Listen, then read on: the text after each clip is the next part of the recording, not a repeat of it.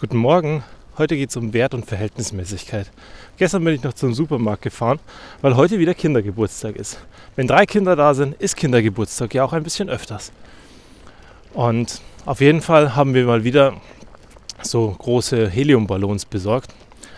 Und blöderweise hatten die zwar die Heliumballons da, aber kein Helium.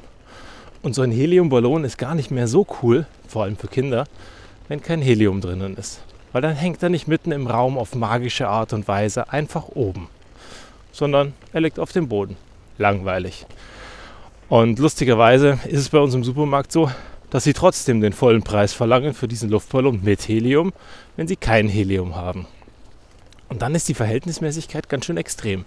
Dann zahlt man nämlich für zwei so Luftballons 20 Euro. Und 20 Euro dafür, dass es einfach nur eine Plastikfolie ist, die nach Luftballon aussieht, ist schon ganz schön krass.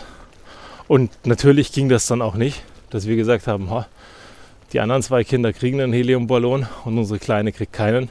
Zumal sie sich beim letzten Geburtstag so wahnsinnig über den von der Lara gefreut hat und nach unten kam und erstmal Oh gesagt hat, dass ich losgefahren bin in den Nachbarort, um dort Helium zu kaufen. Da gibt es dann Helium in Flaschen und blöderweise auch die Luftballons ohne Helium für zwei oder einen Euro. So viel dazu, die Lernkurve war definitiv vorhanden. Und ich habe auf jeden Fall Helium gekauft in Flaschen. Für liebevolle 35 Euro.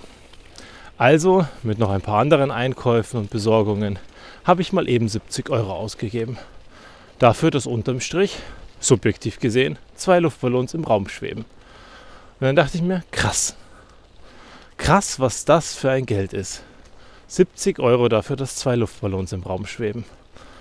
Und kam mal wieder zu meinem Grundsatz, der da heißt, was ist es dir wert, dass diese Dinge passieren oder dass du dieses Objekt hast oder das, was du bereits zu Hause hast.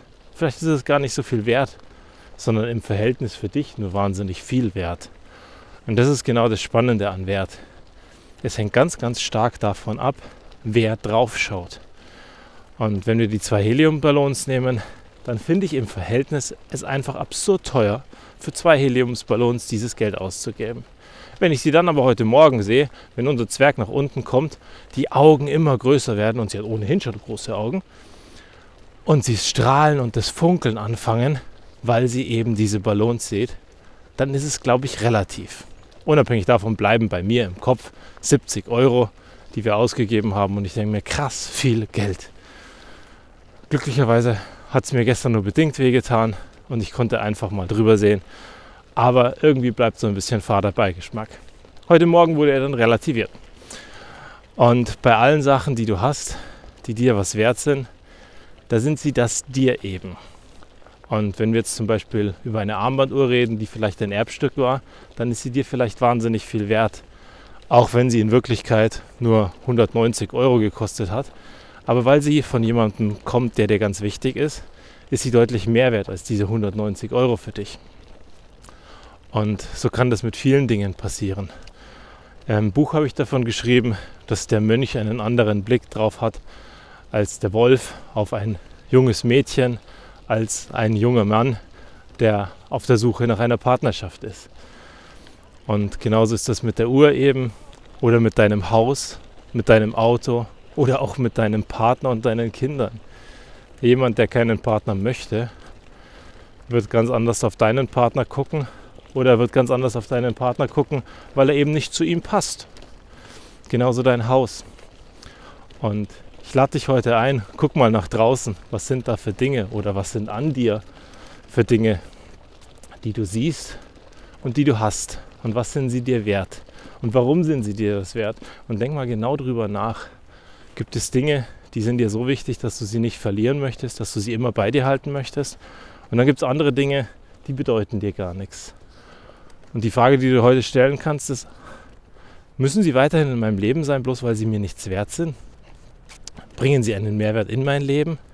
Oder ist es an der Zeit, mal ein bisschen aufzuräumen und auszuräumen, auszumisten? Und bei den Dingen, die dir besonders wert sind, lächel drauf, guck sie dir an, freu dich drüber und behalt ganz tief in dir drinnen, dass sie was ganz Besonderes sind.